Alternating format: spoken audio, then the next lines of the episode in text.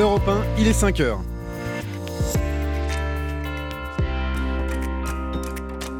Europe Matin.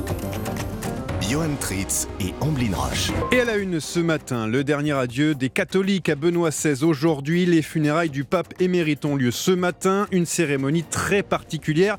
On vous explique tout dans un instant. 64 ans semble être l'âge retenu pour le départ en retraite. Les syndicats disent tous non après deux jours de consultation à Matignon. Et puis, trouver du doliprane, ça donne mal au crâne en ce moment. Pas de paracétamol dans les pharmacies. La production devait pourtant reprendre en France. Promesse il y a deux ans d'Emmanuel Macron. Où en est-on aujourd'hui Réponse dans ce journal. Europe 1.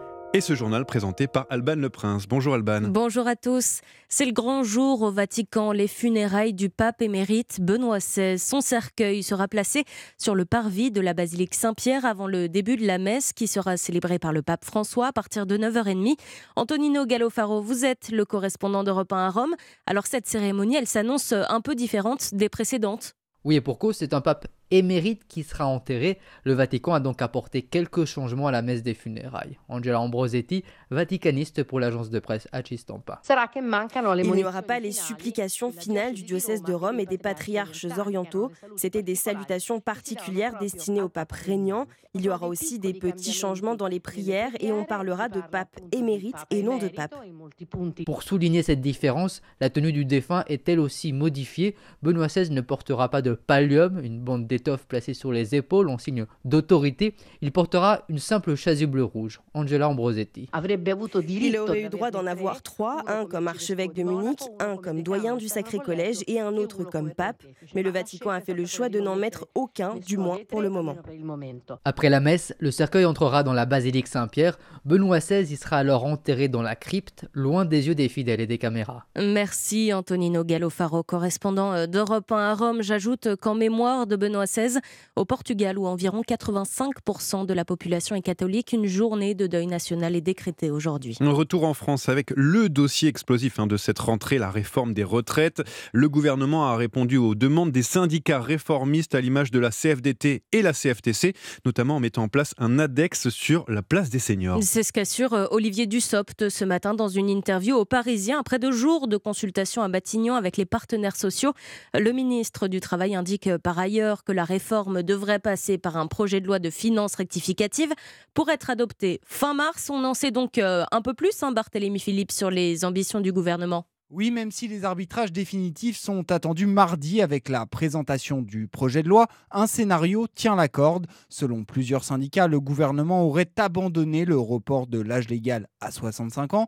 Et l'alternative, justement, Cyril Chabagnier, le patron de la CFTC, en a parlé dans Europe Soir hier. Il y aura une mesure d'âge et a priori, pas beaucoup de suspense, ça sera 64 ans avec l'accélération de la loi Touraine. La loi Touraine, déjà en vigueur, doit allonger à 43 années la durée de cotisation pour une retraite à taux plein d'ici 2035. L'échéance devrait donc arriver plus tôt que prévu, mais pour les syndicats de salariés, peu importe, ils rejettent tout report d'âge et promettent au gouvernement un mois de janvier très chaud à l'image du patron de la CGT, Philippe Martinez. On est tous déterminés à ce que cette loi ne passe pas. Et donc tout le monde a évoqué qu'il y aurait des mobilisations très rapidement durant le mois de janvier. Prochain rendez-vous mardi pour la présentation officielle de la réforme. Merci Barthélémy Philippe du service économie d'Europe 1. Autre dossier chaud hein, sur la table du gouvernement, les prix de l'énergie. Oui, après les boulangers, autour des restaurateurs d'être reçus à Bercy, Bruno Le Maire, le ministre de l'économie, et Olivia Grégoire,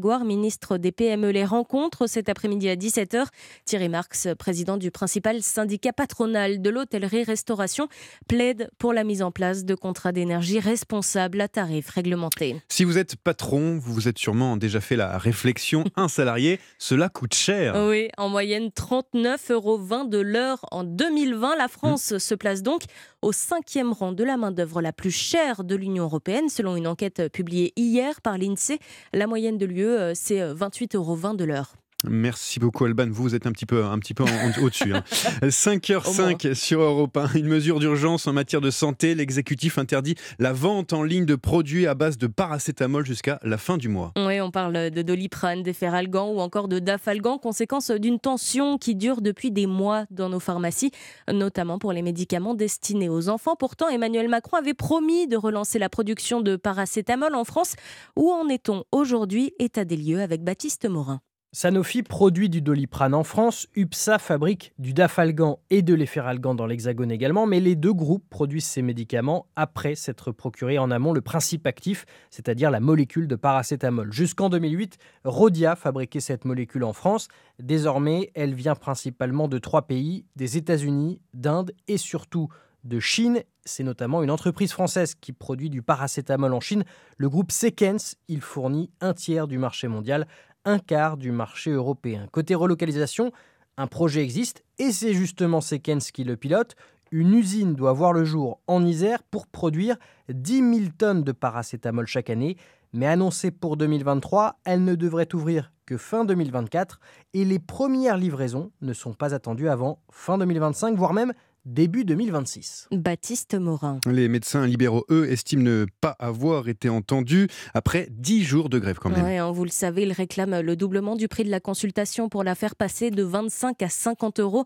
Pas de réponse hein, du gouvernement. Les docteurs descendent dans la rue. Manifestation nationale prévue à 13h aujourd'hui à Paris.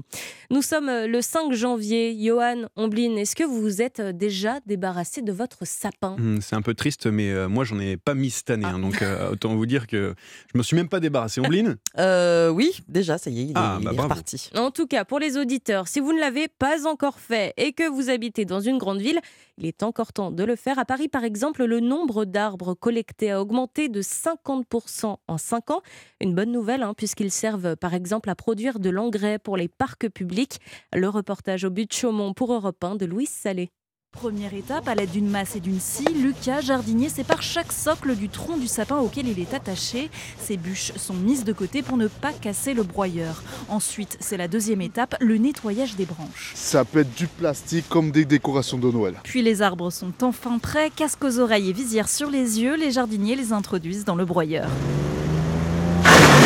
De la terre enrichie en potassium en ressort et un autre jardinier, Hervé, remplit des seaux pour la verser un peu plus loin, au pied d'arbustes. On met le broyat de sapin pour euh, empêcher les mauvaises herbes de euh, pousser. Ça va garder l'humidité euh, qu'il y a au sol. Et en plus, il y a un côté esthétique qui ne sera pas pour déplaire. Et ça sent bon En plus.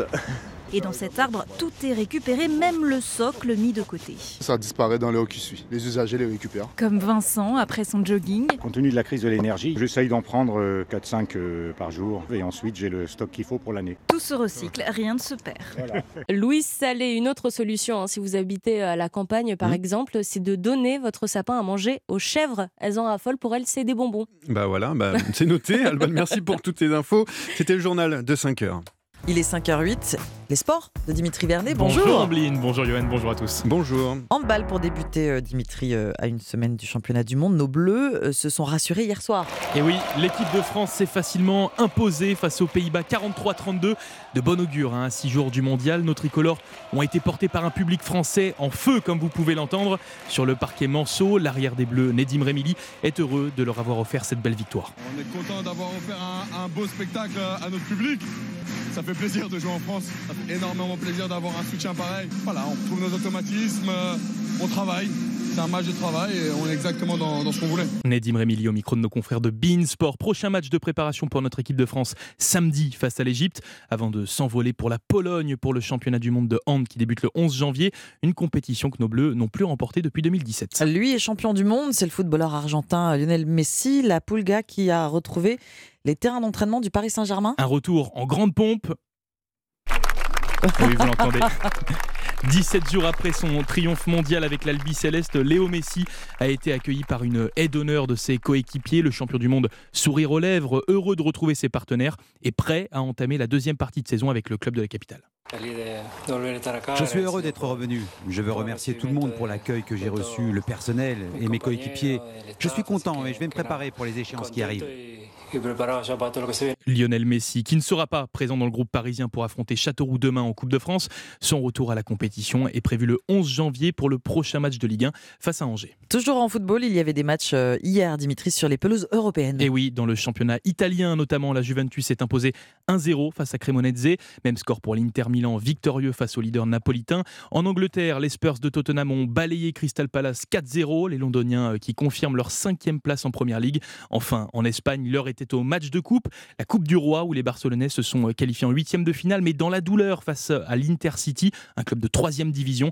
Victoire des Catalans 4 buts à 3 après prolongation. Direction les cours de tennis à présent. Après une fin de saison exceptionnelle, place à la confirmation pour notre Française, Caroline Garcia, oui, en 2023. Après sa victoire au, au Master de Fort Worth et sa quatrième place au classement WTA en 2022, Caroline Garcia débute cette nouvelle année avec des étoiles dans les yeux, avec un objectif ultime, confirmer son statut et pourquoi pas décrocher un titre de grand chelem comme consécration. Le premier de la saison, l'Open d'Australie, débute d'ailleurs le 16 janvier. Pour Cédric Pioline, ancien joueur et consultant tennis d'Europe 1, notre carreau national est capable de réaliser de grandes choses en 2023. Elle est sur une, une dynamique qui est géniale depuis maintenant 6-7 euh, mois.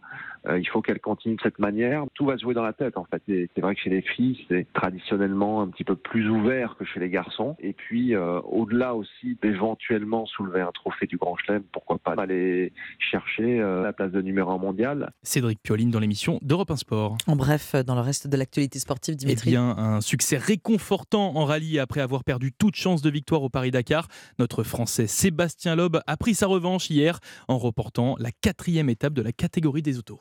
Merci Dimitri Vernet. Le journal des sports, c'était, euh, c'est maintenant le pari gagnant de Thierry Léger à 5h11. Les courses, bonjour Thierry. Bonjour Ombline, il y aura des courses cet après-midi sur l'hippodrome de Vincennes et mon pari gagnant sera le 702 Jumba de Guèze. Oubliez sa dernière course dimanche à Vincennes où elle s'est malheureusement montrée fautive peu après le départ alors qu'elle était la grandissime favorite mais après sa disqualification elle a su ensuite montrer de gros moyens et surtout une condition physique optimale, deux paramètres qui ont certainement incité son entraîneur-driver Jean-Michel Bazir à la représenter dès aujourd'hui avec un seul objectif, la victoire. Alors notez bien, pour cet après-midi sur l'hippodrome de Vincennes, réunion 1 dans la septième course, le numéro 2, Jumba de Guèze. C'est noté, merci Thierry Léger. On découvrira vos pronostics du Quintet dans une demi-heure. 5h12 sur Europe 1. Dans un instant, l'histoire dingue d'Anissa Dadi, l'histoire d'un ingénieur qui a tout fait pour ne plus travailler. A tout de suite.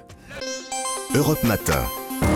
Johan Tritz et Amblin Roche. Merci de choisir Europe 1 dès votre réveil. C'est maintenant l'histoire dingue d'Anissa Haddadi. Et ce matin, Anissa, euh, vous nous parlez d'une histoire qui pourrait bien nous donner quelques idées. Oui, l'histoire de ce matin, c'est celle d'un ingénieur en informatique qui a mis ses compétences au service de son propre confort. ah bon, on est mieux, bah, pas mieux ah, servi que par soi-même. Hein. Exactement, dont la devise pourrait être moins j'en fais, mieux je me porte. et qui en plus se vante sur le réseau social Reddit. Il se vante de ne travailler que 10 minutes par jour. Ah oui. Hmm. Je vous explique. Cet Américain, il est employé d'un cabinet d'avocats et chaque jour, son job est de vérifier les preuves numériques qui sont utilisées dans les procès. Hmm. C'est un job important. Le problème, c'est que ce travail est très répétitif, chronophage, il ne l'aime pas, il est malheureux au quotidien. Et en 2020, le Covid va obliger presque tout le monde à découvrir le fameux télétravail. Mmh. Et cet ingénieur va profiter de ce tout nouveau quotidien pour changer ah sa tâche de travail. Il va réussir à rendre son travail plus sympa en étant en télétravail donc. Ah bah oui, c'est moins qu'on puisse dire. si certains ont trouvé le télétravail pénible et long, lui, il a su profiter de la situation. Pendant sa période de télétravail, il a créé un programme informatique qui va effectuer toutes ses tâches à sa place. Ce programme vérifie donc toutes les preuves numériques pour lui, pour les procès, et il les stocke dans le cloud du cabinet à la place de notre héros du jour. Ah oui, d'accord, c'est lui qui le fait. Alors je suis un petit peu jaloux. Hein. Ne, me dites pas qu'il n'a plus rien à faire maintenant. Oh bah quasiment. En fait, aujourd'hui, il ne travaille plus que 10 minutes par jour. Vous savez ce qu'il lui reste? Deux tâches à hmm. faire. Pointer le matin sur son ordinateur. Oh ça va. Voilà. Et vérifier le soir que tout s'est bien passé sur le journal des connexions de la boîte dans laquelle il travaille. Il reconnaît que maintenant il a toutes ses journées pour lui. Il lit, Il joue aux jeux vidéo, ah il se consacre à des projets euh, personnels, on ne sait pas lesquels, il reste très mystérieux. Accrochez-vous, j'espère que vous êtes assis. Surtout de l'autre côté du, poste, vous risquez de renverser votre café. Cet homme qui a remplacé son travail par un ordinateur reste payé 90 000 dollars par an, soit 80 000 euros, l'équivalent de 6 500 euros net par mois pour 10 minutes de ah, travail par jour. Mm. Reste à savoir maintenant ce que prévoit la loi. Son travail est fait ah sans qu'il ne le fasse. Il est payé à ne rien faire alors que son travail est fait. Mérite-t-il son mmh. salaire? Là est la question. En attendant, son, employeur n'a rien à lui reprocher. Lui, il s'en vante sur le réseau social, donc en plus, il ne se cache pas. Je vous laisse cogiter là-dessus de bon matin. En attendant, on connaît la devise et la chanson préférée de cet homme. Je ne veux pas travailler. Je ne veux pas déjeuner. Vous l'imaginez écouter ça dans son canapé tous les jours, en regardant par la baie vitrée et en voyant les sous tomber sans rien faire. C'est pas mal. Il a C'est comme gagner à l'euro million presque. Oui, il a élaboré un super logiciel. Après, il est, voilà. il, est malin. Il est, malin. Ça tombe pas par hasard. Il est très malin. On va, prendre, on va prendre le son. Donc, merci beaucoup, Anissa. Europe Matin. Elle travaille encore, Alban Prince est là pour les titres de ce jeudi 5 janvier. Et le bras de fer continue autour de la réforme des retraites. Philippe Martinez, chef de la CGT, dernier à avoir été reçu à Matignon pour en parler hier, reste farouchement opposé au recul de l'âge légal de départ. Il prédit des mobilisations importantes dès ce mois de janvier, des mobilisations qui débutent ce week-end. Les Gilets jaunes annoncent leur retour samedi à Paris. Samedi, c'est aussi le jour choisi par l'association Paris Fierté pour sa marche au flambeau. Craignant des opérations euh, punitives, Gérald Darmanin, le ministre de l'Intérieur, va demander son interdiction. C'est une information Europe Après les boulangers autour des restaurateurs d'être reçus à Bercy, eux aussi se disent étranglés par la flambée des prix de l'énergie. Ils s'entretiendront à partir de 17h avec Bruno Le Maire, le ministre de l'économie, et sa collègue au PME, Olivia Grégoire.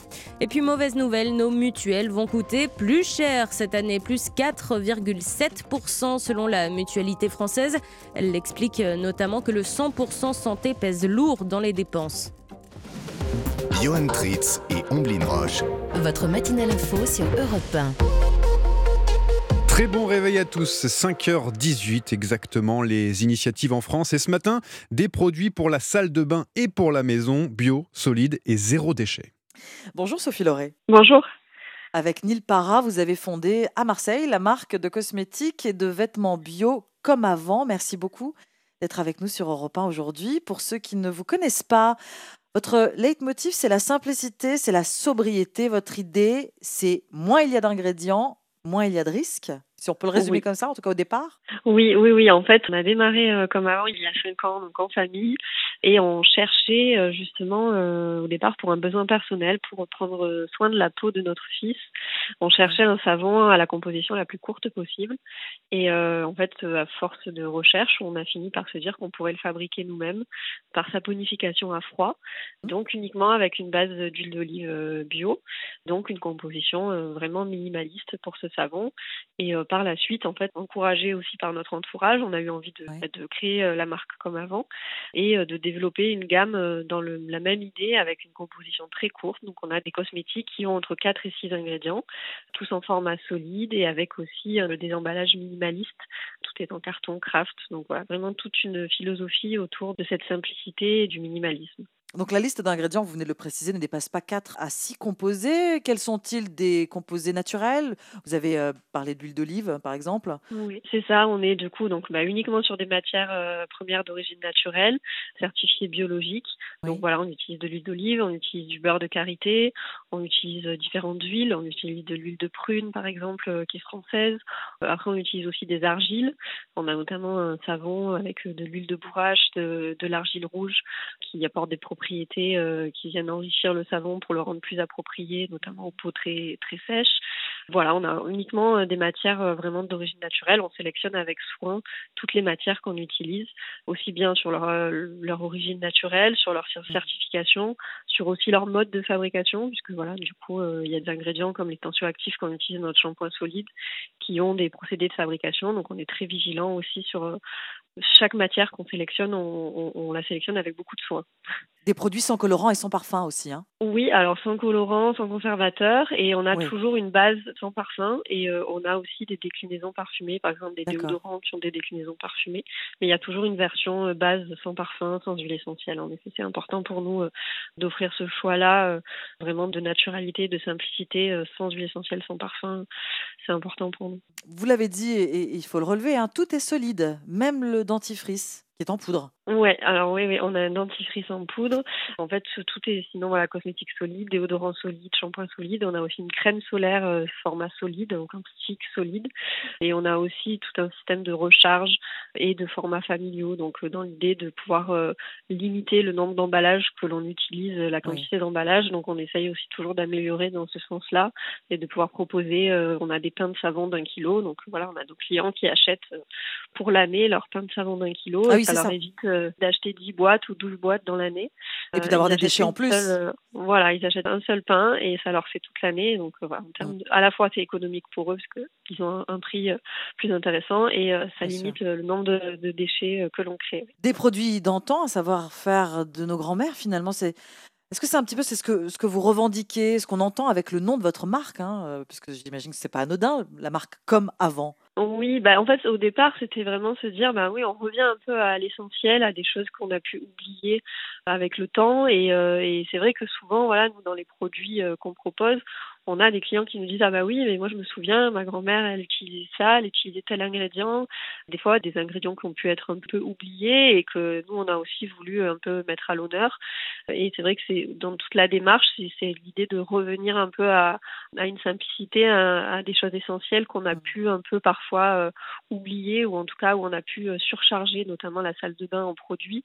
Et se dire bah non en fait avant on avait juste besoin d'un savon ou euh, d'un savon d'un shampoing et en fait ça fonctionne quoi donc euh, pas besoin voilà de, non plus trop de trop de produits donc c'est vrai que c'était un peu lié à tout cet esprit qu'on avait euh, quand on a créé comme avant on parle beaucoup là, depuis qu'on a commencé cet entretien, Sophie Lorette, de, de cosmétiques, mais il n'y a pas que ça. Dans les produits que vous proposez, il y a aussi des produits pour la maison. Vous vous êtes diversifié depuis que vous avez démarré. Oui, ouais, tout à fait. Bah, c'est vrai que les produits pour la maison, ça nous a paru rapidement assez euh, une évidence parce que voilà, on avait Oui. aussi la demande. C'est vrai que bon, bah, une fois qu'on a entre guillemets nettoyé sa salle de bain, qu'on utilise des produits euh, un peu plus zéro déchet, un peu avec des, des compositions un peu plus, en tout cas plus saines, il y a aussi voilà ce qu'on va faire dans la cuisine, ce qu'on va faire pour nettoyer sa maison, c'est aussi important. Et c'est vrai que voilà, du coup, on a on a créé, on a des copeaux de savon qui permettent de faire euh, ces produits ménagers, on a une lessive en poudre, une poudre vaisselle et aussi un savon vaisselle euh, solide. Ça c'est un produit qui plaît beaucoup et qui fonctionne euh, très bien. Ça remplace en fait le liquide vaisselle euh, dans sa bouteille en plastique. C'est un petit pavé de, de savon vaisselle euh, de 150 grammes et euh, voilà ça dure longtemps, ça prend moins de place, c'est plus joli euh, autour de autour du lavabo. Donc c'est vrai que c'était les produits ménagers, c'était c'est pour nous c'est aussi important et, euh, et c'est des produits qui plaisent et qui intéressent aussi beaucoup notre communauté. ouais. Il y a aussi du textile, hein, des vêtements durables en fibres naturelles. Mais revenons sur les, sur les produits. Cosmétiques et produits de la maison, ils sont fabriqués où? Vous avez un atelier Alors, Vous avez une, euh, vous êtes c'est à. Marseille ou... On a, Oui ouais, on a notre euh, propre atelier, donc on fabrique tout. On est au Pen Mirabeau, c'est une, une petite ville à côté de Marseille. On a créé la marque au début à Marseille et puis la fin fin 2020, on a déménagé au Pen Mirabeau. Dans l'atelier, en effet, on fabrique tout, euh, une partie sur la cosmétique, une partie pour les produits ménagers, une partie pour le textile. Tout est fait ici. Euh, c'est vrai que c'est important pour nous aussi parce que bah, ça nous permet à la fois vraiment une traçabilité de A à Z dans toute la chaîne. Ça nous permet aussi des choses qui sont importantes pour nous, de réduire aussi nos déchets dans l'activité, dans la, production. Euh, voilà, on, voit, on, améliore au quotidien la production pour ben, voilà, réduire les déchets, faire en sorte que tout s'optimise continuellement.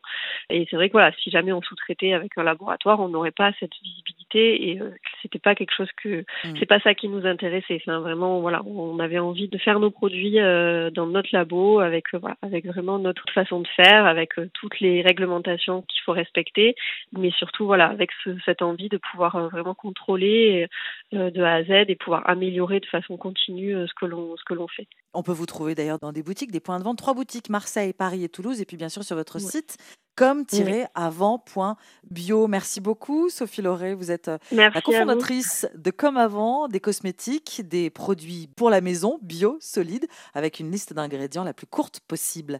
Bonne journée. Bonne journée, merci. Europe Matin. Johan Tritz et Amblin Roche.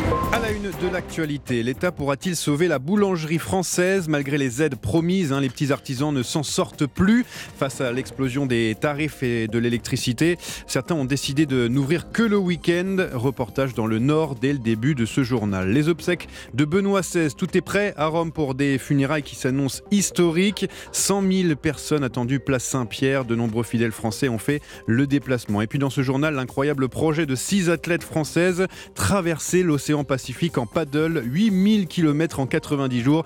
Un défi pour la bonne cause, celle des enfants malades. Et le journal de 5h30 présenté par Christophe Lamar. Bonjour Christophe. Bonjour Johan, bonjour à tous. La galette des rois pourrait bien avoir un goût amer, si l'on en trouve. Il y en aura bien une sur la table de l'Elysée aujourd'hui. Emmanuel Macron recevra des artisans boulangers à l'occasion de la traditionnelle dégustation dans un contexte particulier, celui de l'explosion des coûts de l'énergie. Les aides promises par Bercy ont calmé la grogne, mais pas l'envol des factures. Et plutôt que de baisser le rideau, certains boulangers ont pris une décision radicale, fermer la semaine et n'ouvrir que le week-end. Reportage dans le nord de la France du correspondant d'Europe 1, Maximilien Carlier. Votre boulangerie sera ouverte uniquement le samedi et le dimanche, peut-on lire sur une affiche placardée sur ce commerce au rideau baissé? Véronique Capillier, gérante depuis 27 ans. C'est radical pour l'instant, oui, à cause des factures d'EDF qui ont été multipliées par 3,5. En janvier dernier, elle payait 1900 euros. Cette année, 6700 euros. C'est énorme, mais c'est exorbitant. Je n'ai pas l'argent. Conséquences drastiques, en plus de l'ouverture seulement les week-ends, licenciement d'un vendeur, fin d'un contrat d'apprentissage. Cette boulangère appelle à l'aide. Il faut absolument euh, que le gouvernement ouvre les yeux et très rapidement. Il faut absolument une facture divisée en trois, donc euh, une partie nous, une partie le gouvernement et la troisième partie notre fournisseur d'énergie. Sinon, on n'y arrivera pas. Dans le village, pour les habitants, cette fermeture la semaine est difficile à accepter. C'est dégueulasse. On avait l'accueil, le pain, c'est gênant. Et même s'il y a énormément de commandes ce week-end pour l'épiphanie, la gérante de cette boulangerie sait que cela ne va pas durer en attendant la prochaine facture qui pourrait être fatale. Maximilien Carlier, après les boulangers, c'est au tour des restaurateurs d'appeler à l'aide. Réunion cet après-midi à Bercy avec le ministre de l'économie pour réclamer un traitement identique, à savoir un étalement du paiement de leur cotisation URSAF et la possibilité de résilier leur contrat avec les fournisseurs d'énergie. Le gouvernement n'aura pas brisé l'unité syndicale sur le dossier de la réforme des retraites. Dernier reçu à Matignon hier, le leader de la CGT prévient si l'exécutif maintient sa volonté de reculer l'âge de départ, il y aura une mobilisation unitaire. Et puis si vous avez une mutuelle, attendez-vous à payer plus cher dès cette année. Hausse attendue des cotisations de 4,7% en moyenne selon la mutualité française. Ce sera l'actualité évidemment de la matinée, les obsèques du pape Benoît XVI à Rome. Tout est prêt pour des funérailles qui s'annoncent historiques. Les chaises en plastique et les écrans géants sont installés place Saint-Pierre, fait rare. La messe sera célébrée par le pape François. Il faut remonter à 1802 et Pie VII pour voir un hmm. souverain pontife présider les obsèques d'un autre pape. 100 000 fidèles sont attendus aujourd'hui, événement immanquable pour ces catholiques français qui ont fait le déplacement. L'envoyé spécial d'Europe 1, Caroline Baudry, en a rencontré quelques-uns.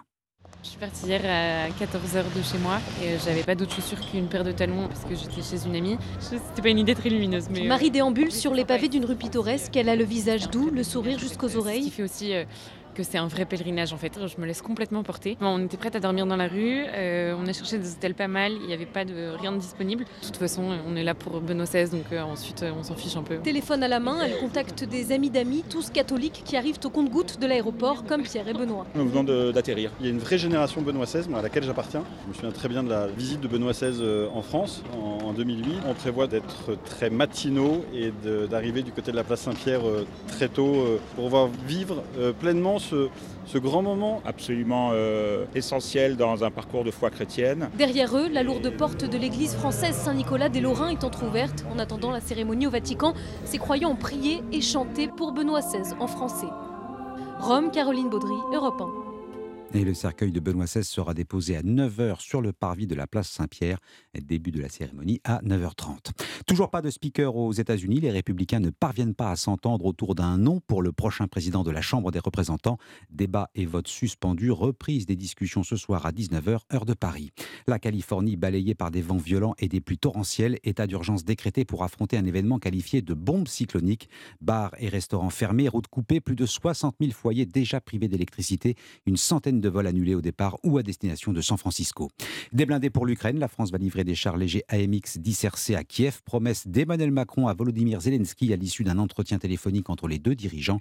Un tournant en matière de livraison d'armes, c'est la première fois qu'un char de conception occidentale est fourni aux forces ukrainiennes. Dans, en France, hein, dans les Deux-Sèvres exactement, toujours aucune nouvelle hein, de Leslie et Kevin un mois et demi après leur disparition. Et le mystère reste entier autour de ce jeune couple âgé de 20 et 22 ans.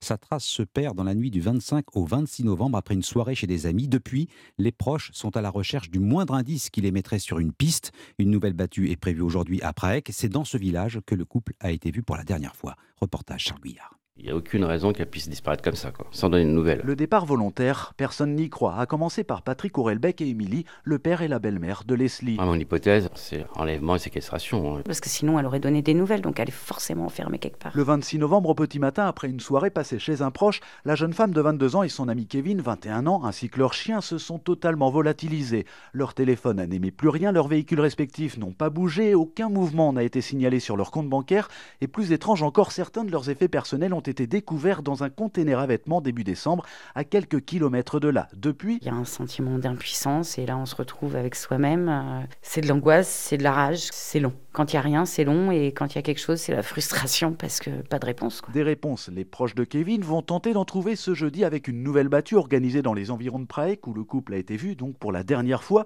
De son côté, le parquet de Niort a ouvert une information judiciaire pour disparition inquiétante le 12 décembre. Dans les Deux-Sèvres, Charles Guyard, Europe 1. La mise en examen de l'ancien patron du renseignement français, Bernard Bajolet, est poursuivi pour complicité de tentative d'extorsion à l'encontre d'un homme d'affaires, lui-même cité dans plusieurs affaires judiciaires.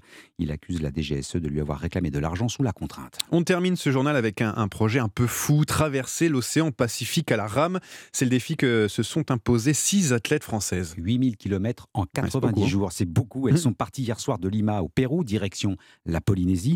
Elles se relayeront toutes les trois heures pendant trois mois. Objectif, défendre la cause des enfants atteints de cancer, Axel May. Oui, elles s'appellent Stéphanie, Alexandra, Emmanuel, Marie, Margot et Itziar, une espagnole. Elles ont chacune, pour reprendre leur expression, essuyé les tempêtes personnelles, maladie, deuil, inceste. Et toutes les six expliquent que le sport les a sauvées. Alors hier soir, en s'élançant dans ce défi fou, il y avait de l'émotion, raconte Stéphanie Barnex, 46 ans, quatre cancers du sein vaincus et qui est à l'origine du projet. Beaucoup d'émotions, bien sûr, parce qu'on part euh, en autarcie, là, euh, coupé du monde pendant trois mois. Mais on est prête et j'ai l'impression qu'on a vraiment envie d'y aller. Et l'ambiance est, super à bord du, bateau, donc euh, beaucoup de sérénité aussi. Sportifs confirmés, spécialisés dans le sauvetage côtier, ces six femmes vont se relayer toutes les heures à bord de leur planche de type paddle, ramant à la seule force des bras, de jour comme de nuit, suivis par un bateau d'assistance, environ 8000 km jusqu'en Polynésie, qu'elles espèrent atteindre en moins de 90 jours. Axel May du service des sports d'Europe 1 et l'argent récolté sera reversé à l'asso- à l'association Optim Est, optimiste évidemment français dans le texte, confondé- euh, cofondé par Stéphanie Barnex. Cela permettra d'aider les enfants traités pour un cancer. Une belle initiative, mais je suis pas sûr de, de faire plus de 1000 km à la rame. hein. Non, Bon, mais déjà vous, 10, vous non plus. c'est euh, déjà trop. Oui, bon. Ce serait beau- déjà beaucoup Mais trop. bravo à eux pour ce défi un peu fou. Merci beaucoup pour ce journal, Christophe Lamar. 5h38 sur Europe 1. Les pronostics du Quintet, Thierry Léger. Bonjour. Bonjour Johan, c'est une nouvelle fois sur l'hippodrome de Vincennes que va se courir ce quintet, un mini quintet plus puisqu'il réunira seulement 13 partants sur la distance de 2100 mètres. Et il est impératif d'accorder un très large crédit à Bilo Jepson, le numéro 5, irrésistible en dernier lieu dans un groupe 3 à Vincennes face à une opposition d'un niveau certainement plus relevé que celle de cet après-midi. Et ce trotteur qui possède des références solides sur ce tracé de vitesse me paraît tout à fait capable de réaliser le doublé. On lui opposera les numéros 1 Bordeaux S, 4 Gigolo Lover et 8 Uaga, présentés tous les trois par Jean-Michel Bazir, qui ont assurément les moyens de disputer les premières places de ce quintet, sous réserve qu'ils puissent bénéficier bien évidemment d'un bon parcours, alors que le numéro 2, Akela Palferme, qui nous arrive d'Italie, précédé d'une flatteuse réputation, a visiblement les moyens de justifier d'emblée pour sa première à Vincennes la confiance sans aucune réserve affichée par son entourage. Enfin, les numéros 3 Fast Time, 9 Eric The Hill et 7 Gold River compléteront ma sélection. Mon pronostic 5 As 4 8 2 3 9 et 7. Et le dernier, c'est le 7. Tous ces pronostics, vous pouvez les retrouver dès maintenant sur europe1.fr. Merci Thierry Léger. Europe Cet adversaire, c'est le monde de la finance. Colonna pas armé, il n'a pas opposé de résistance. C'est bien elle qui a écrit Omar m'a tué. Voici les Rolling Stones. Les grands faits historiques racontés à travers les archives d'Europe 1, c'est le jour où et aujourd'hui le pontificat de Benoît XVI. Bonjour Lord d'Autriche. Bonjour Ombline, bonjour Johan. Bonjour alors. Aujourd'hui, alors, on le sait, auront lieu à Rome les obsèques du pape Benoît XVI. Le président Macron ne s'y rendra pas, représenté par le ministre Gérald Darmanin. Benoît XVI, premier pape allemand depuis 500 ans, était connu pour ses positions conservatrices. Il est le seul pape à avoir démissionné en renonçant à sa charge en 2013. Oui, Benoît XVI invoque son grand âge et le manque de force. C'est la fin de l'ère Benoît XVI commencée huit ans plus tôt, en 2005. Réaction de Français au moment de son élection. Je suis content que ce soit lui parce qu'il est tout à fait dans la droite ligne de Jean-Paul II.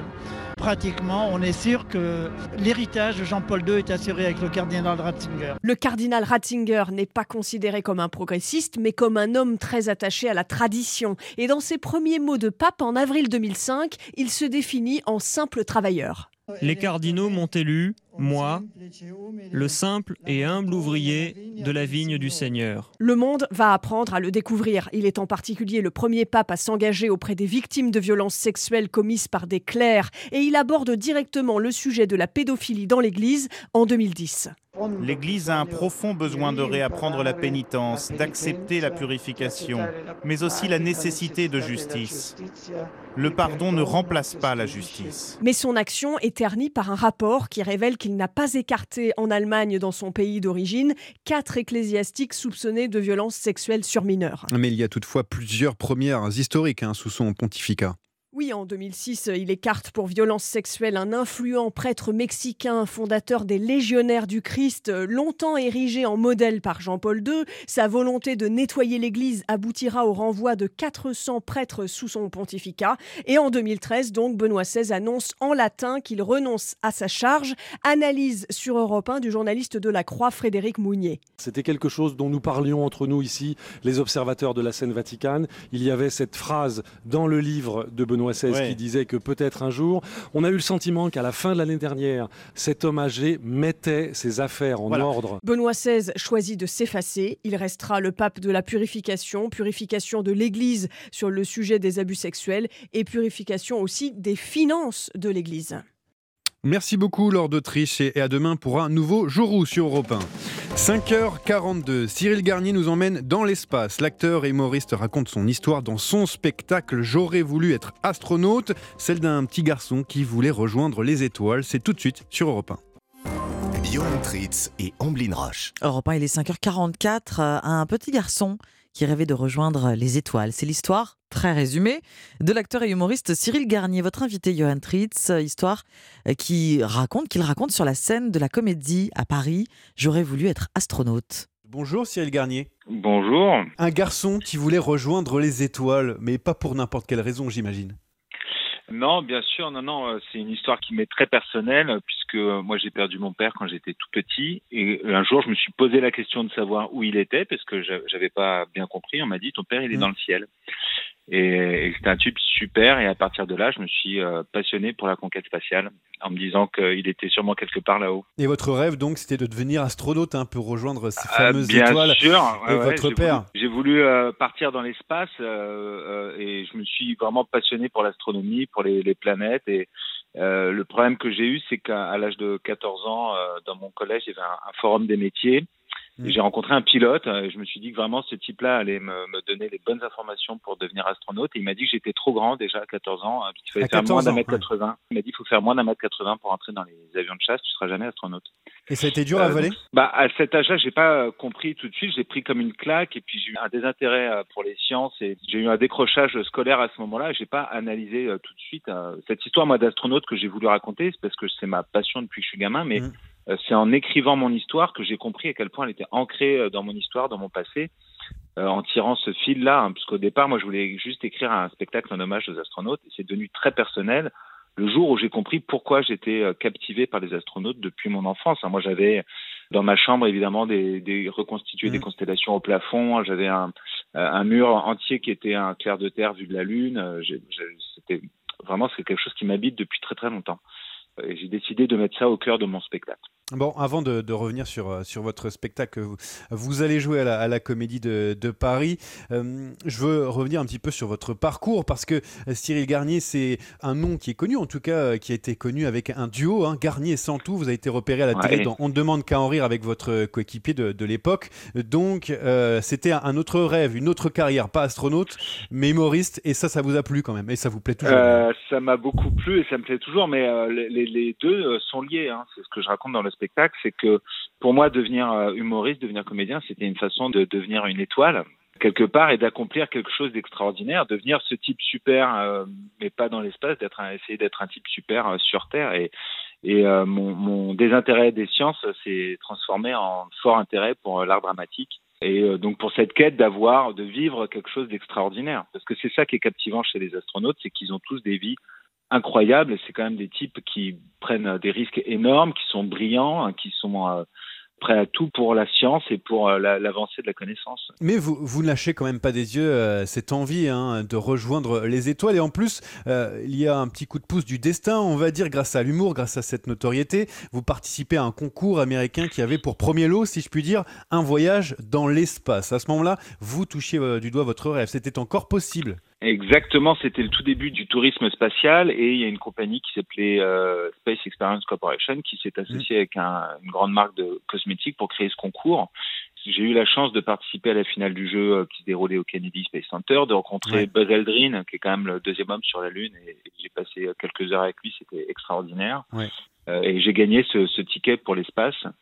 C'était en 2013, pile au moment où j'étais dans cette émission de Demande qu'à en rire avec mon duo.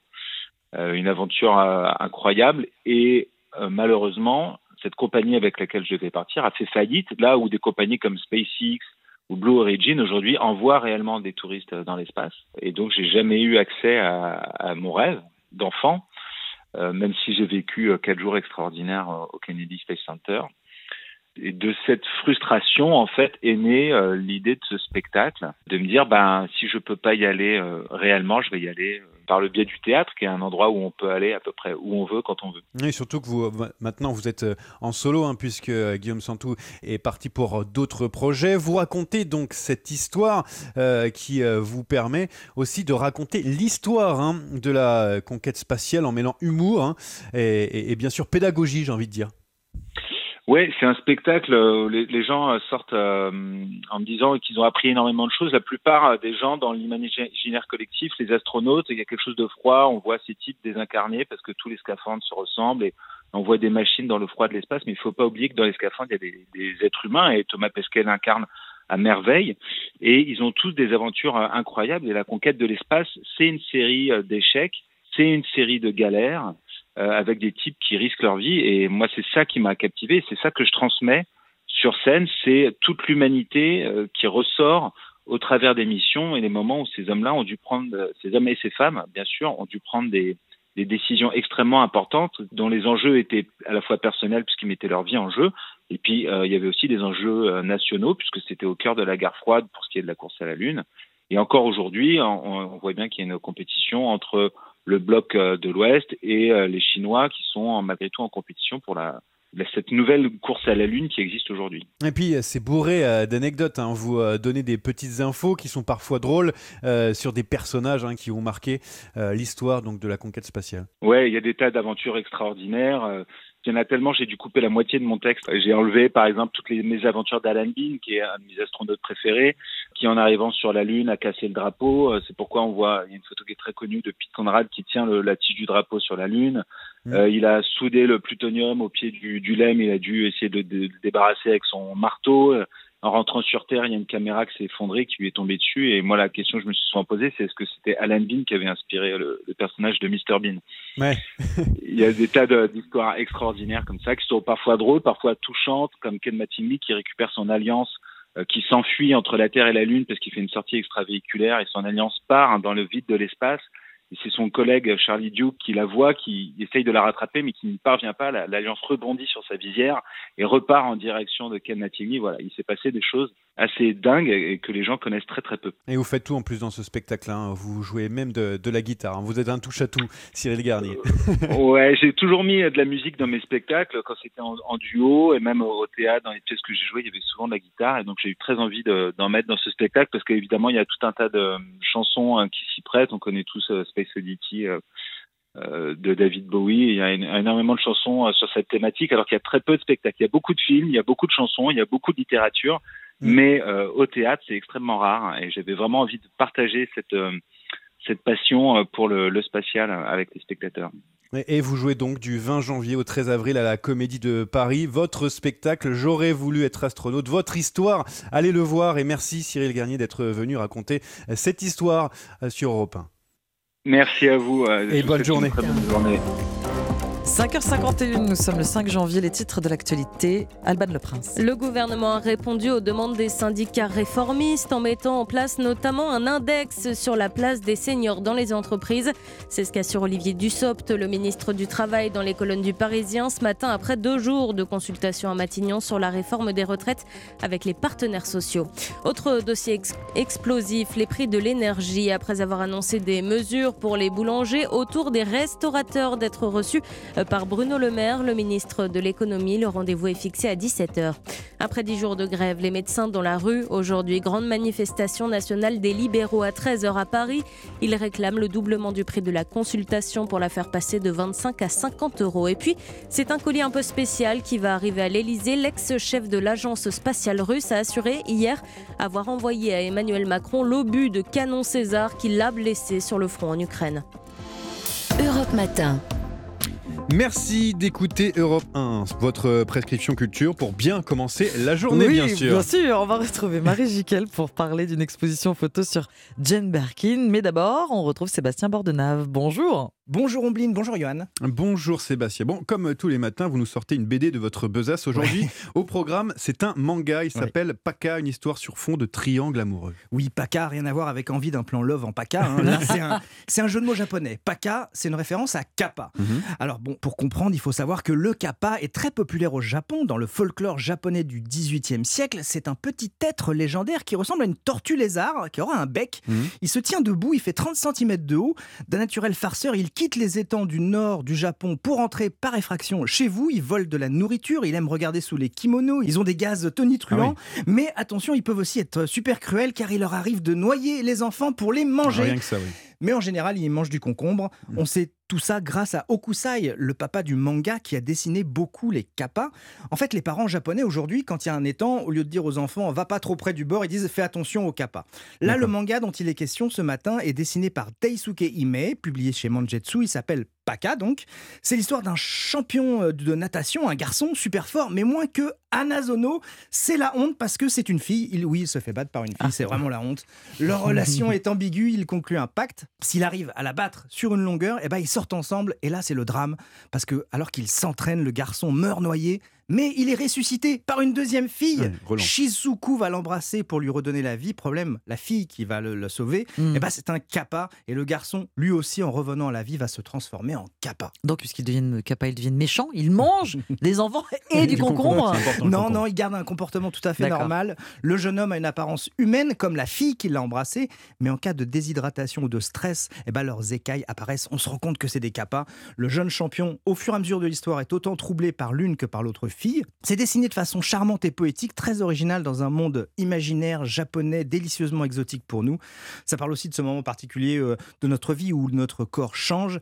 Paka, je vous cache pas que c'est addictif. Quand on commence, mmh. on a vite envie de lire la suite, bah, comme souvent euh, avec les mangas qui sont très mmh. réussis. Voilà, un manga réussi. Paka, donc, et ce ne sont pas uniquement des créatures qui mangent des enfants et du concombre, on l'a bien compris. Merci beaucoup, Sébastien. Une expo photo à présent. Bonjour Marie Jiquel. Bonjour Ambline et, et Johan. Bonjour Marie. Alors aujourd'hui, vous nous parlez de Jane Birkin. Bah, fait par son frère Andrew Birkin dans l'intimité du Mitz Birkin. C'est à la galerie de l'Instant à Paris que cela se passe, Marie, mais elle vaudra aussi à Nice. Il existe le livre pour tous ceux qui ne peuvent pas s'y rendre. Album de famille, c'est le nom de cet événement. Une cinquantaine de clichés dignes de scènes de films. C'est ça, Marie. Et oui, et ça, on le doit à l'œil de, réalisateur, hein, d'Andrew Birkin, le frère de Jane, qui a notamment collaboré avec Stanley Kubrick. Des clichés intimes comme cette photo de famille en noir et blanc dans la cantine d'un ferry. Jane souffle sur une tasse pour refroidir la boisson qu'elle va peut-être tendre à Charlotte Gainsbourg sur ses genoux. À côté d'elle, un Serge Gainsbourg regardant la scène comme un papa poule qui surveille. Lui, il tient Kate, l'aînée de Jane Birkin. On trouve aussi des photos drôles comme Gainsbourg ironiquement horrifié à la lecture d'un journal annonçant la fin de son couple. Je t'aime, je t'aime, oui je t'aime.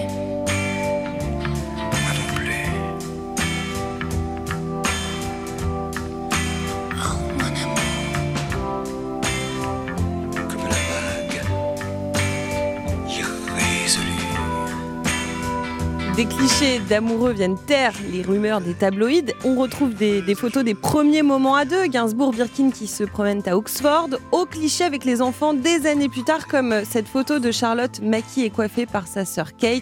Des tirages qui ressemblent à des déclarations d'amour et qui nous permettent de pénétrer un peu dans leur quotidien. J'avais demandé à Jane Birkin il y a quelques mois ce qu'elle ressentait en regardant des photos d'elle jeune. En fait, c'est comme s'il s'agissait d'une autre personne, en fait. Je regardais les photos, ils étaient tous jolis, touchantes, mais c'est quelqu'un d'autre. Donc je regarde, c'est quelqu'un d'autre, 50 ans de cette quelqu'un d'autre. Ex-fan de 60s, petite baby doll. Comme tu bien le rock and roll. Album de famille par euh, Andrew Birkin, le frère de Jane Birkin. C'est soit à la Galerie de l'Instant pour les Parisiens jusqu'au 5 mars, puis à Nice à partir du 13 mars, soit grâce à un livre tiré de cette exposition. Merci beaucoup Marie. Bon début de matinée sur Europe 1. La météo à suivre, le journal de Roman Oquet à 6h40.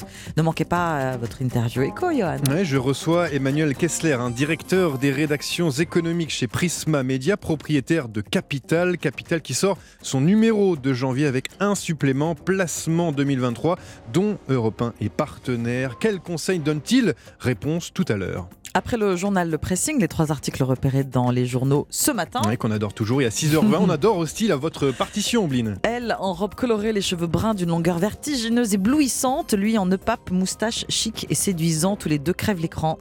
Some men follow rainbows, I am told. Some men search for silver, some for Sonny and Cher, duo dans la chanson et héros dans leur propre émission télé au tout début des années 70. La partition de ce tandem légendaire dans 20 minutes. Europe 1, il est 6h.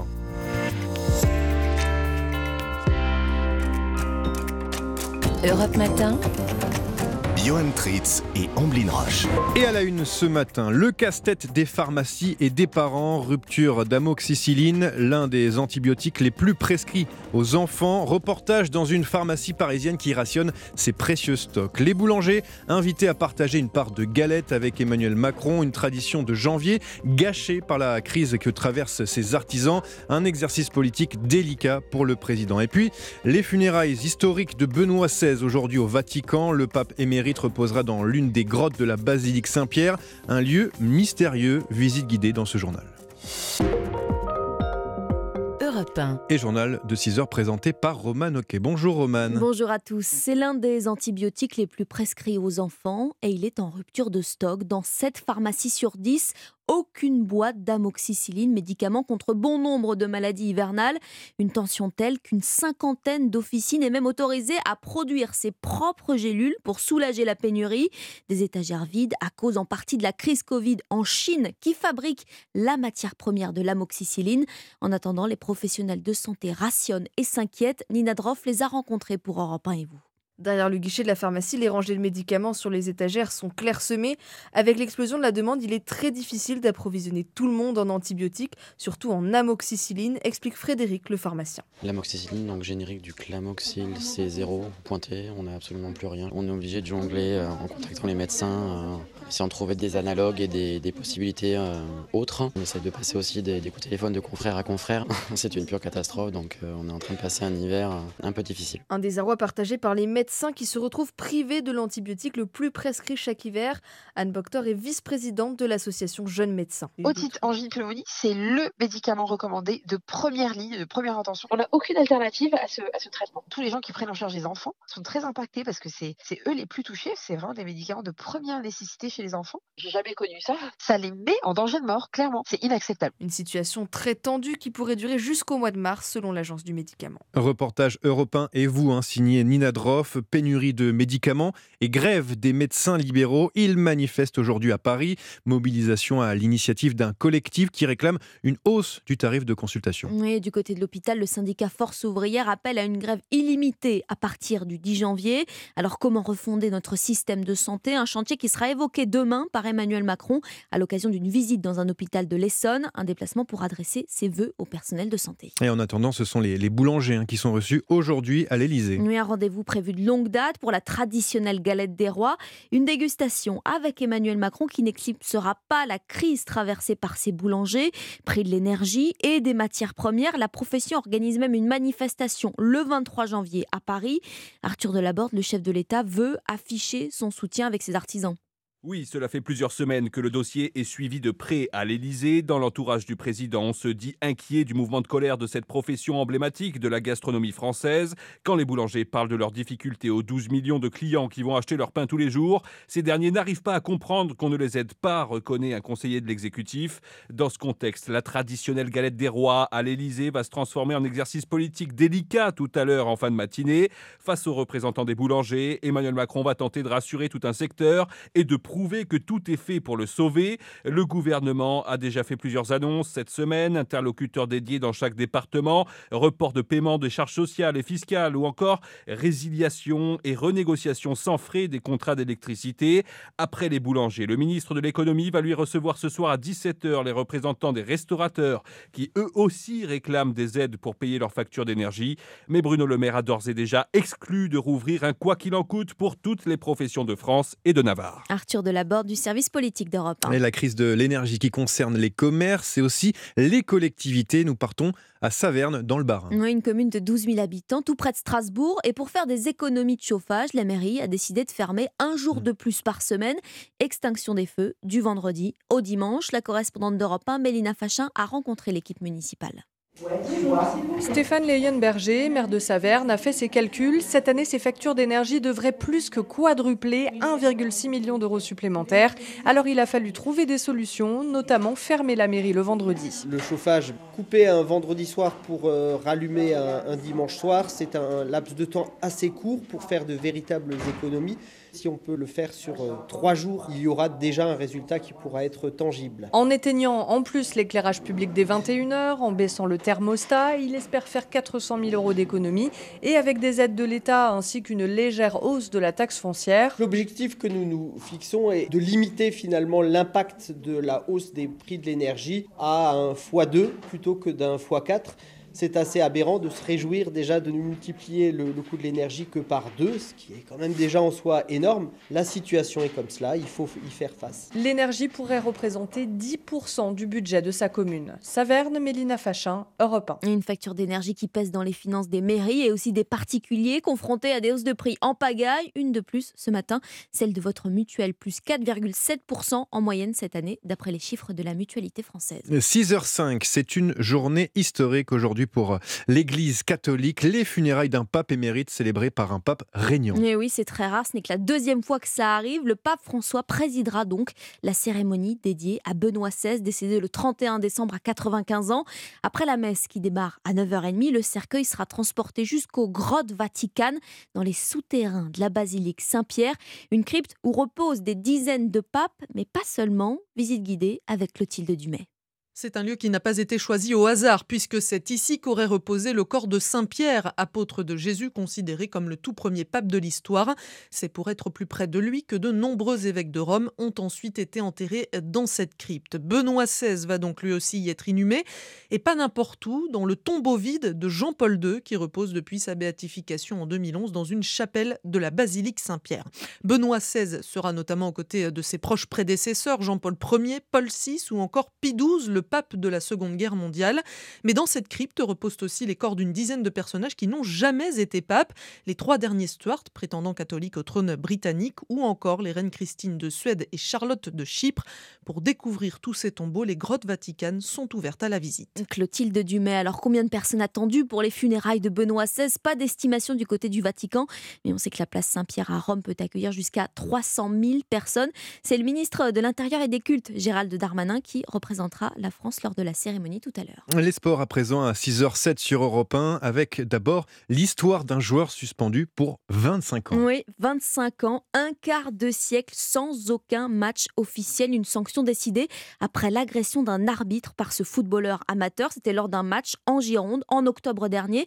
Une sévérité assumée par la Ligue de football de Nouvelle-Aquitaine. Saïd Njimini est le président de l'instance. On a euh, allez, euh, une quinzaine ou une vingtaine de cas par saison extrêmement graves sur 60 000 matchs, mais c'est de trop. Ça concourt aussi à un contexte où la Ligue de football de Nouvelle-Aquitaine, les clubs qui votent ont décidé d'aggraver le barème euh, des sanctions. Les conséquences de ce que je viens d'évoquer avec vous traduisent une sanction légitime, normale pour nous autres euh, ici, de prononcer 25 ans de suspension à l'égard d'un joueur. Et encore une fois, euh, c'est aussi un message assez clair à tous ceux qui considéreraient légitime de pouvoir considérer le terrain de foot comme un ring de boxe, où c'est désormais totalement proscrit, en tout cas chez nous en, en Nouvelle-Aquitaine. Oui, c'est lourd, mais oui, il faut absolument qu'on mette en évidence des lignes rouges à ne pas franchir. Sachez que moi, je suis plutôt un partisan de la radiation à vie quand il s'agit de ce genre de choses. Je sais très bien que c'est de nature, si vous voulez, à priver un jeune de pouvoir euh, s'adonner à sa pratique euh, préférée, mais il n'en reste pas moins vrai, si vous voulez, qu'on se doit aussi de lancer des messages forts pour que ce genre de choses ne se reproduisent plus. Saïd Njimi, président de la Ligue de football de Nouvelle-Aquitaine, a noté que le dossier pourrait être rouvert car l'arbitre aurait aussi, de son côté, proféré des insultes racistes, des faits qui doivent encore être confirmés par la commission d'appel de la Ligue. Sacrée histoire en tout cas. Du rugby maintenant avec un transfert qui ne passe pas, mais vraiment pas inaperçu. Oui, c'est le moins qu'on puisse dire puisque le Racing 92 a frappé un très grand coup. Le club des Hauts-de-Seine annonce l'arrivée de Sia Colissi, capitaine de l'Afrique du Sud, champion du monde en 2019. Bref, l'un des meilleurs joueurs de la planète, Martin Lange, et aussi le symbole d'un pays. Oui, la vie de Sia Colissi change un soir de juin 2018. Le sélectionneur Rassi Erasmus le nomme capitaine des Springboks. En 127 ans d'existence, c'est la première fois qu'un noir mène la sélection sud-africaine, jusqu'alors chasse gardée des blancs et emblème de l'apartheid. Mais cet enfant des townships de Port-Elizabeth, élevé seul par sa grand-mère, va réussir son pari. Un an plus tard, il devient champion du monde au Japon. L'image de Colissi soulevant le trophée Webb Ellis rejoint au panthéon du sport sud-africain, celle de Nelson Mandela et François Pinard, main dans la main, symbole de la réconciliation. Une scène immortalisée par Hollywood avec le film Invictus. Colissi débarquera au Racing après la Coupe du Monde à l'automne prochain. Il veut y gagner des titres, évidemment, mais aussi développer des actions humanitaires avec sa fondation.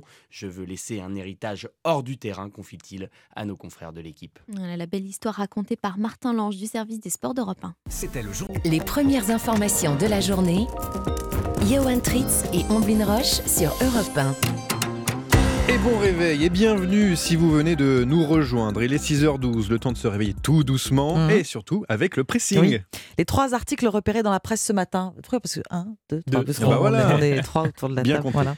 Dimitri Vernet, oui, vous êtes avec nous et quel article vous avez retenu ce matin? Bon, Blignohan, euh, vous le savez, nous sommes en janvier, le mois du dry January, le mois sans alcool.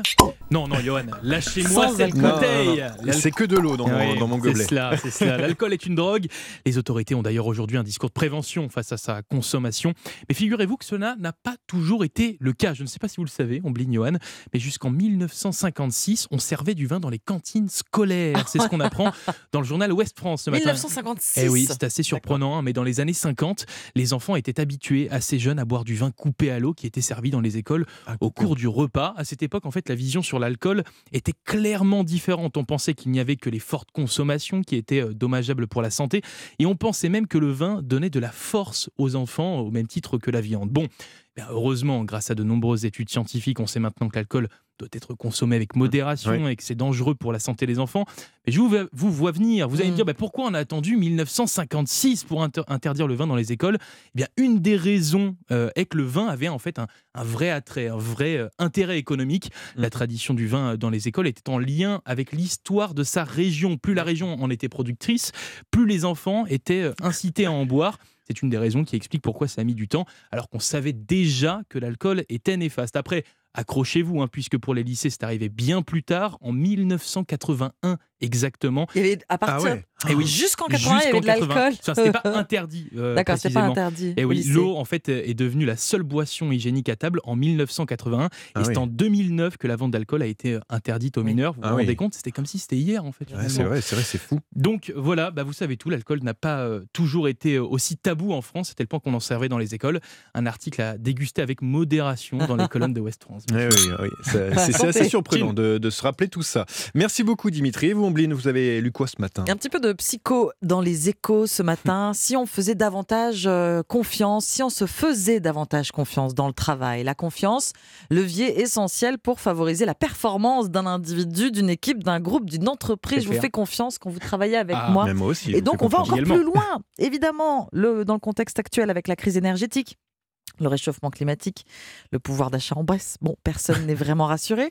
C'est peut-être justement dans ces moments d'incertitude, de morosité qu'il faut apprendre à déléguer, apprendre à faire confiance. Les collaborateurs, les salariés ne sont pas incapables, bien au contraire. Et la crise du Covid l'a d'ailleurs prouvé.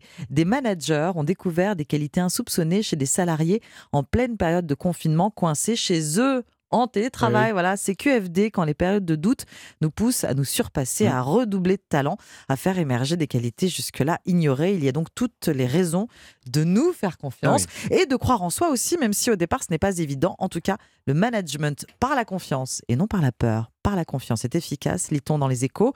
Son absence d'ailleurs est contre-productive. L'absence de confiance peut s'avérer même fortement handicapante. Je cite, nourrir le repli sur soi, le désengagement, la fuite de responsabilité et conduire une démission silencieuse. La confiance, c'est le moteur de la motivation des personnes au travail. Les professionnels dans le monde du sport le savent pertinemment, la reconnaissance dans l'effort, de la performance, dope la confiance et pousse les athlètes à se se surpasser. surpasser. Et évidemment, l'article conclut Accorder sa confiance conduit souvent l'autre à en faire autant. Quelles que soient tes chances, quelles que soient tes chances, j'ai confiance en toi. Quels que soient les murs qui seront devant toi. Quels que soient les murs, Johan. Ah non, mais alors celle-là, elle a été confiance en sortie toi. de très très loin. hein. C'est bien d'entendre Nadia de Ben temps en oui, temps. bien sûr. Voilà. Si on se faisait davantage confiance au travail, c'est dans les échos ce matin.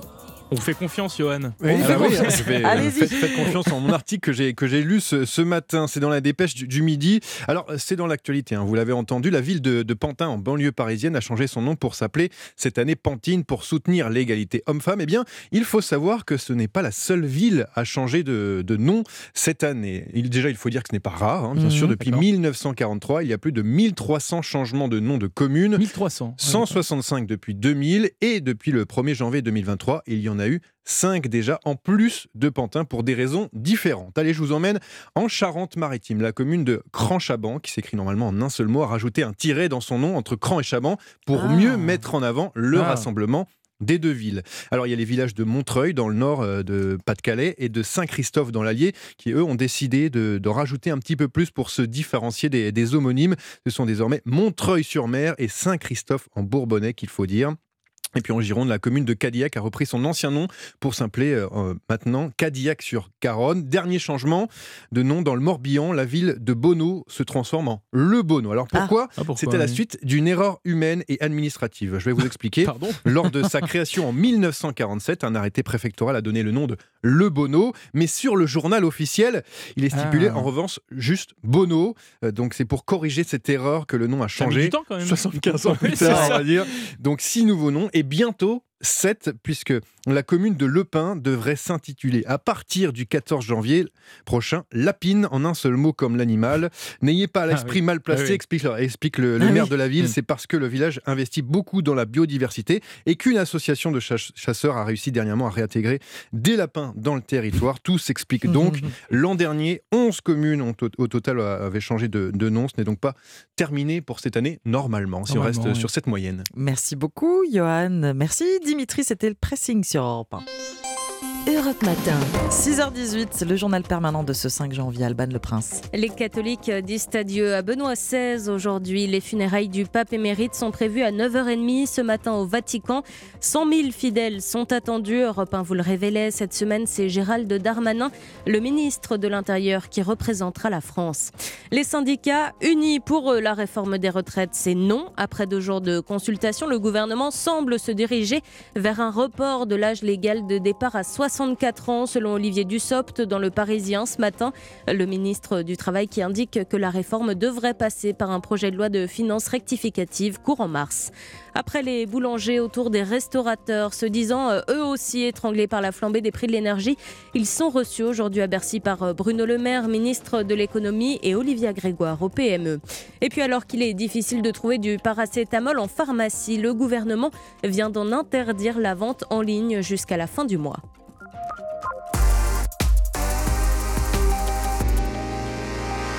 C'est désormais l'heure de votre partition, Blin, avec quelqu'un qui, qui a fait beaucoup de choses. hein. Il a été auteur, producteur, dénicheur de nouveaux talents, également patron de restaurant, maire et représentant de la Californie au Congrès américain, rien que ça. Mais il a surtout été le membre masculin du duo Sony Cher. Ouais, rien n'est impossible hein, en Amérique. Aujourd'hui, le 5 janvier, voilà 25 ans que Sonny Bono est décédé dans un accident de ski. I never thought I'd uh, cut a record by myself, but I got something I want to say. I want to say it for Cher, and I hope I say it for a lot of people.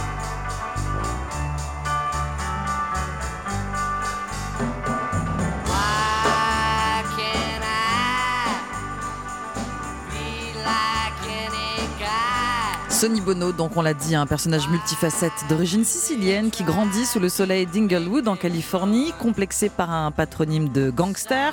Salvatore et Philippe Bono devient Sonny quand il partage sa jeune vie entre eux, sa passion pour la chanson et son petit boulot de livreur. Et à la fin des années 50, à Los Angeles, il fait une rencontre déterminante. Oui, la première, euh, première rencontre déterminante avec le faiseur de tubes de l'époque, Phil Spector. Pendant ce temps-là, eh bien, quelques blocs plus loin, une adolescente est lancée, les yeux en amande, soulignés par un crayon col noir charbon, rêve de vivre un destin hollywoodien. En novembre 1962, la future chanteuse Cher rencontre celui qui va donc devenir son mentor, son amant, puis son mari au café Aldo à Hollywood. Le coup de foudre euh, pourtant n'est pas réciproque entre Sony et Cher. Sonny Bono en costume doré Santiago est plus intéressé par la colocataire qui l'accompagne.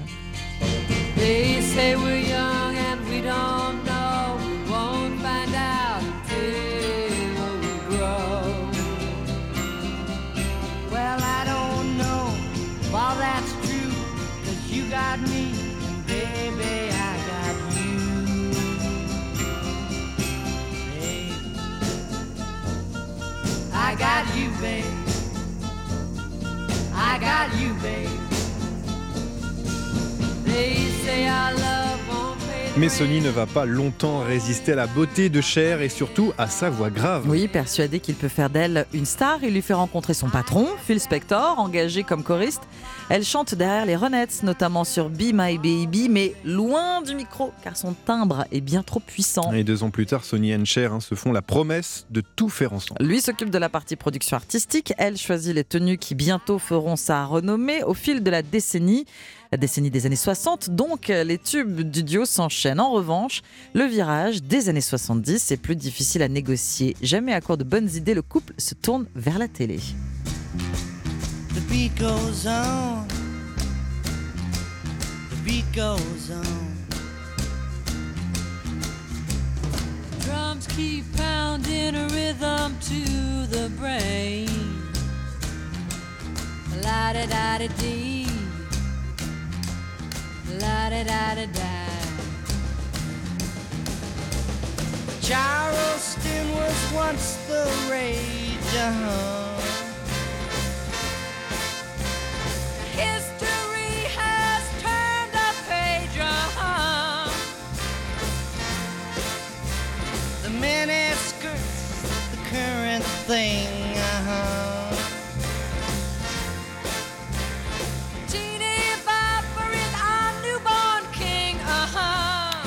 L'émission hein, The Sony and Cher Comedy Hour débute sur la chaîne CBS en août 71. Oui, pendant cinq semaines, devant un décor carton-pâte, le duo se querelle euh, pour de faux. hein. Des petites chicaneries pleines d'humour entrecoupées d'interludes musicaux.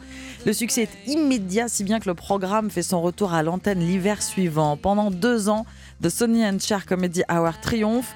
Le show va d'ailleurs longtemps rester gravé dans la mémoire des téléspectateurs américains. Mais si on les voit sourire hein, sur le petit écran, en coulisses, Sony et Cher ne s'adressent même plus la parole. Oui, les tabloïds se régalent en rapportant les disputes et les concerts annulés. Sonny Bono demande le divorce le 22 février 1974.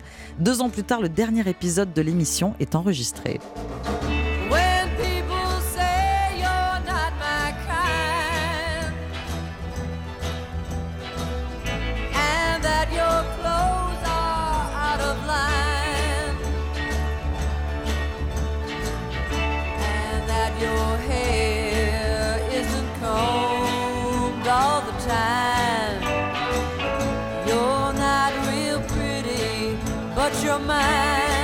Et chacun va alors euh, tenter de son côté hein, de séduire à nouveau à la télé la ménagère américaine. Un défi de taille qui va s'avérer être un sacré flop pour Sony d'abord. Il lance son programme de variété au milieu de l'automne 1964, 14, pardon, 1974, accompagné par une vedette féminine différente à chaque épisode. L'échec est cuisant. Il apparaît évident que la présence de Cher était par le passé la pierre angulaire du succès du duo. Ah Bon, mais il s'avère que l'affaire ne va pas être simple non plus hein, pour la chanteuse. Une petite année d'existence seulement pour son émission baptisée Cher. Tout court, tous les deux se rendent à l'évidence. À deux, finalement, c'était mieux. Alors Sony and Cher Comedy Hour reprend du service deux ans après la dernière diffusion du show original.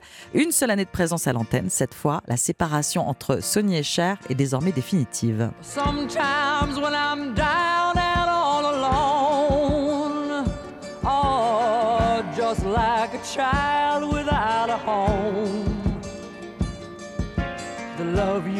Me keeps me hanging on.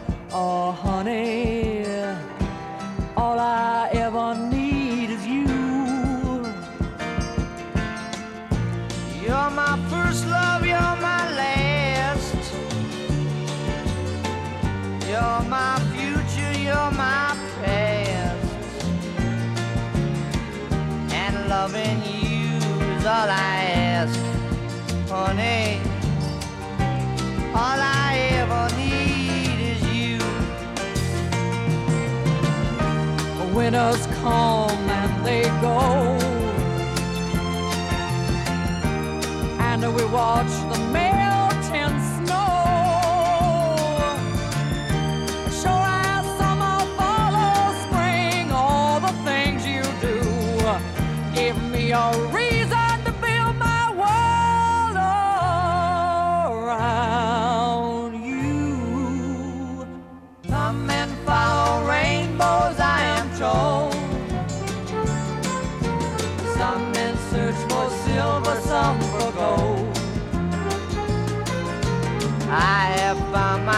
treasure in your soul, honey. All I ever need is you. Without love, I'd never find the way through ups and downs of every single day. I won't sleep at night until you say, My honey, all I ever need is you.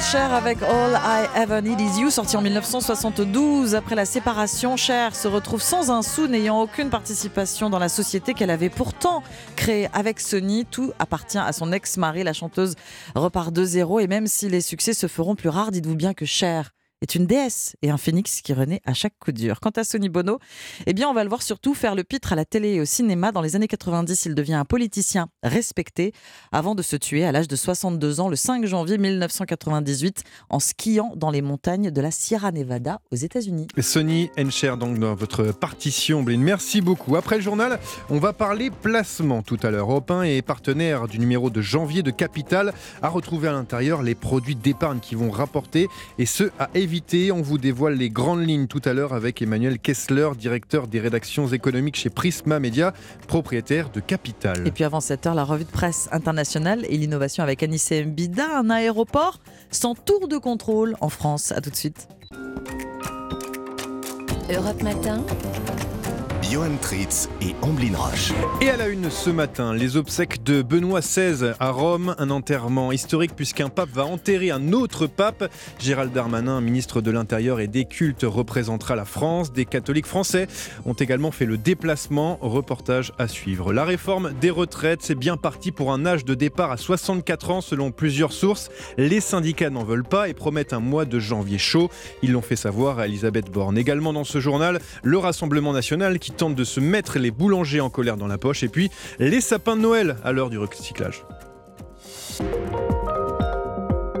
Europe 1. Et le journal de 6h30 présenté par Fanny Marceau. Bonjour Fanny. Bonjour Johan, bonjour à tous. Rome et le monde catholique se préparent pour les obsèques de Benoît XVI, cérémonie célébrée par le pape François à partir de 9h30 sur la place Saint-Pierre. Emmanuel Macron ne fait pas le déplacement, la France est représentée par le ministre de l'Intérieur et des Cultes, Gérald Darmanin. Près de 100 000 fidèles sont attendus, dont de nombreux Français, qu'a rencontré l'envoyé spécial d'Europe 1 au Vatican, Caroline Baudry. Je suis partie hier à 14h de chez moi et j'avais pas d'autre chaussure qu'une paire de talons parce que j'étais chez une amie. C'était pas une idée très lumineuse. Mais Marie déambule sur les pavés d'une rue pittoresque. Elle a le visage doux, le sourire jusqu'aux Ce oreilles. qui fait aussi euh, que c'est un vrai pèlerinage en fait. Je me laisse complètement porter. Bon, on était prête à dormir dans la rue. euh, on a cherché des hôtels pas mal. Il n'y avait pas de rien de disponible. De toute façon, on est là pour Benoît XVI donc euh, ensuite euh, on s'en fiche un peu. Téléphone à la main, elle contacte des amis d'amis, tous catholiques, qui arrivent au compte-gouttes de l'aéroport, comme Pierre et Benoît. Nous venons d'atterrir. Il y a une vraie génération Benoît XVI, moi, à laquelle j'appartiens. Je me souviens très bien de la visite de Benoît XVI en France en, en 2008. On prévoit d'être très matinaux et d'arriver du côté de la place Saint-Pierre euh, très tôt euh, pour pouvoir vivre euh, pleinement ce, ce grand moment. Absolument euh, essentiel dans un parcours de foi chrétienne. Derrière eux, la lourde porte de l'église française Saint-Nicolas des Lorrains est entr'ouverte. En attendant la cérémonie au Vatican, ces croyants ont prié et chanté pour Benoît XVI en français. Rome, Caroline Baudry, Europe 1. 6h31 sur Europe 1, plus que 5 jours avant la présentation de la réforme des retraites, les dernières consultations se sont achevées hier soir. Les syndicats restent sur leur position. La réforme, c'est non. Alors à quoi ces entretiens ont-ils servi? Ce matin, dans le Parisien, aujourd'hui en France, le ministre du Travail, Olivier Dussopt, assure qu'ils ont permis d'avancer sur l'emploi des seniors, la pénibilité et les carrières longues. Ce qui est sûr, Barthélémy Philippe, c'est que ces dernières discussions permettent d'y voir un peu plus clair sur les intentions du gouvernement. Oui, même si les arbitrages définitifs sont attendus mardi avec la présentation du projet de loi, un scénario tient la corde. Selon plusieurs syndicats, le gouvernement aurait abandonné le report de l'âge légal à 65 ans et l'alternative, justement, Cyril Chabagnier, le patron de la CFTC, en a parlé dans Europe Soir hier. Il y aura une mesure d'âge et a priori, pas beaucoup de suspense, ça sera euh, 64 ans avec l'accélération de la loi Touraine. La loi Touraine, déjà en vigueur, doit allonger à 43 années la durée de cotisation pour une retraite à taux plein d'ici 2035. L'échéance devrait donc arriver plus tôt que prévu, mais pour les syndicats de salariés, peu importe, ils rejettent tout report d'âge et promettent au gouvernement un mois de janvier très chaud, à l'image du patron de la CGT, Philippe Martinez. On est tous déterminés à ce que cette loi ne passe pas. Et donc tout le monde a évoqué qu'il y aurait des mobilisations très rapidement durant le mois de janvier. Prochain rendez-vous mardi pour la présentation officielle de la réforme. Barthélémy Philippe du service économie d'Europe 1 a noté encore que selon le ministre du Travail, la réforme pourrait passer par un projet de loi de finances rectificative de la sécurité sociale. Notre objectif, dit-il, n'est pas de recourir au 49.3 mais de construire une majorité. L'exécutif lorgne notamment sur les voix des républicains. En revanche, la gauche et le Rassemblement national ont déjà annoncé leur farouche opposition à cette réforme. Et en attendant le débat parlementaire hein, prévu début février, le RN se concentre sur un autre sujet, la flambée des prix de l'énergie. Son président Jordan Bardella a écrit une lettre aux 33 000 boulangers de France pour les assurer de son soutien. Malgré les aides annoncées par le gouvernement, les factures multipliées par 3 ou 4 risquent d'en pousser plus d'un à la fermeture. Pour le Rassemblement national, c'est l'occasion de s'affirmer comme le parti du pouvoir d'achat, Alexandre Chauveau. Oui, dans la continuité du virage pris par Marine Le Pen pendant la dernière présidentielle, le RN multiplie ainsi les initiatives sur le sujet. Tous les élus du parti sont invités à aller soutenir leur boulanger ce week-end. Jordan Bardella leur a écrit une lettre publique ce mardi, alors que Marine Le Pen s'adresse à eux dans une vidéo publiée hier soir. La présidente du Rassemblement national martèle l'argument phare du parti, sortir du marché européen de l'énergie qui indexe le prix de l'électricité sur celui du gaz. Reprendre le contrôle du prix de l'électricité nous permettrait de fixer à nouveau des tarifs réglementés non seulement pour les ménages, mais aussi pour toutes les entreprises. Sauver nos artisans ne demande pas de dépenses exorbitantes, mais du courage politique pour défendre enfin les intérêts de la France en Europe. Alors cette mesure se veut structurelle, à l'opposé selon le parti de celle prise par le gouvernement ces derniers jours. Le RN s'empare d'un sujet porteur, d'abord parce que la baguette revêt un aspect populaire et identitaire, ensuite car les artisans représentent un électorat chez qui Marine Le Pen peut progresser. Au premier tour en avril dernier, seuls 10% lui avaient fait confiance. Alexandre Chauveau du service politique d'Europe 1 notait qu'Emmanuel Macron va lui aussi renouveler son soutien au boulanger aujourd'hui à l'occasion de la traditionnelle galette des rois de l'Élysée. Le chef de l'État qui se rendra demain à l'hôpital sud-francilien dans l'Essonne pour ses vœux au secteur de la santé. La santé, secteur en grande difficulté. Les médecins libéraux en grève depuis 10 jours manifestent d'ailleurs aujourd'hui. À partir de 13h pour réclamer notamment le doublement du prix de la consultation de base de 25 à 50 euros. Selon le collectif Médecins pour demain qui sera reçu dans l'après-midi par le ministre de la Santé, 70% des professionnels étaient en grève la semaine dernière. De son côté, FO Santé appelle à la grève dans les hôpitaux à partir du 10 janvier. À 6h35, affaire inquiétante hein, dans les Deux-Sèvres, une nouvelle battue aujourd'hui pour tenter de retrouver Kevin et Leslie. Voilà plus d'un mois que ce jeune couple est porté disparu, volatilisé dans la nuit du 25 au 26 novembre dernier dans le secteur de Praek. C'est à une vingtaine de kilomètres de Niort.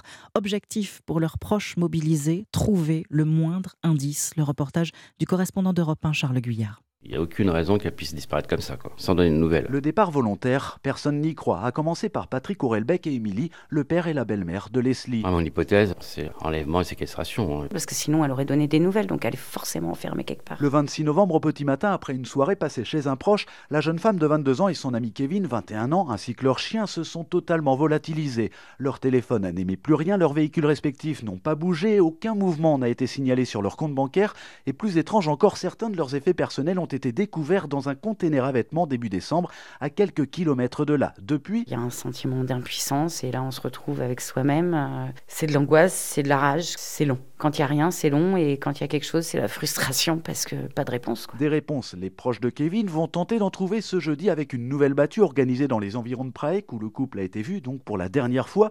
De son côté, le parquet de Niort a ouvert une information judiciaire pour disparition inquiétante le 12 décembre. Dans les Deux-Sèvres, Charles Guyard, Europe 1. On va maintenant aux États-Unis, hein, où il n'y a toujours pas de speaker. On le cherche. Oui, la Chambre des représentants a de nouveau suspendu son vote hier, deux jours qu'elle tente de se trouver un président. Mais l'opposition d'une vingtaine d'élus trumpistes empêche l'élection du favori, le républicain Kevin McCarthy, qu'ils accusent d'être trop modéré. Reprise des débats ce soir, 18h heure française. Ah, Nous sommes le, le 5 janvier. Ça y est, on commence à, à décrocher les guirlandes et les boules de Noël. Mais qu'est-ce qu'on fait du sapin? Eh bien, dans les grandes villes, il y a des espaces réservés pour les recycler. À Paris, en 5 ans, le nombre d'arbres déposés a été multiplié par deux. Les jardiniers de la ville les transforment ensuite en engrais pour les parcs publics. Reportage dans le nord de Paris, au but de Chaumont, Louise Salé. Première étape, à l'aide d'une masse et d'une scie, Lucas, jardinier, sépare chaque socle du tronc du sapin auquel il est attaché. Ces bûches sont mises de côté pour ne pas casser le broyeur. Ensuite, c'est la deuxième étape, le nettoyage des branches. Ça peut être du plastique comme des décorations de Noël. Puis les arbres sont enfin prêts, casque aux oreilles et visière sur les yeux, les jardiniers les introduisent dans le broyeur. De la terre enrichie en potassium en ressort et un autre jardinier, Hervé, remplit des seaux pour la verser un peu plus loin, au pied d'arbustes. On met le broyat de sapin pour euh, empêcher les mauvaises herbes de euh, pousser. Ça va garder l'humidité euh, qu'il y a au sol. Et en plus, il y a un côté esthétique qui ne sera pas pour déplaire. Et ça sent bon. En plus, Et dans cet arbre, tout est récupéré, même le socle mis de côté. Ça disparaît dans l'heure qui suit. Les usagers les récupèrent. Comme Vincent après son jogging. Compte tenu de la crise de l'énergie, j'essaye d'en prendre euh, 4-5 euh, par jour et ensuite j'ai le stock qu'il faut pour l'année. Tout se recycle, rien ne se perd. Un reportage signé Louise Salé. Merci beaucoup Fanny Marceau, c'était le, le journal de 6h30. 6h38 dans un instant, Emmanuel Kessler, directeur des rédactions économiques chez Prisma Media, propriétaire de Capital, est avec nous pour parler du nouveau numéro de janvier car à l'intérieur, on y retrouve un supplément sur les placements à privilégier en 2023. Europe 1 en est partenaire, tous les bons plans dans quelques petites secondes. Johan Tritz et Omblin Roche sur Europe 1. Quels sont les bons placements à faire en 2023 C'est la question que vous soulevez dans votre interview écho aujourd'hui, Johan. Et pour y répondre, votre invité, Emmanuel Kessler, directeur des rédactions économiques chez Prisma Media, propriétaire de Capital Europa et partenaire d'un supplément de capital qui paraît ce mois de janvier, placement 2023. Bonjour Emmanuel Kessler. Bonjour Johan. On vient de le dire, Capital sera un supplément dans son magazine hein, sur les placements d'épargne à privilégier en, en 2023. Je l'ai dans les mains d'ailleurs. Et tant mieux, j'ai envie de dire, parce qu'en pleine période d'inflation, les supports et placements d'épargne sont devenus incontournables aujourd'hui. Oui, absolument. Il faut. euh, D'abord, les, Français ont finalement beaucoup d'argent euh, à mettre de côté. Alors, bien sûr, il y a, tous ceux qui ont des, fins de mois difficiles et qui ont du mal à épargner. Mais si on reprend en totalité, c'est vrai que euh, il y a, par exemple, 600 milliards d'euros qui dorment sur les comptes bancaires, qui ne sont placés nulle part. Cette somme s'était accrue pendant les confinements et pendant la période Covid.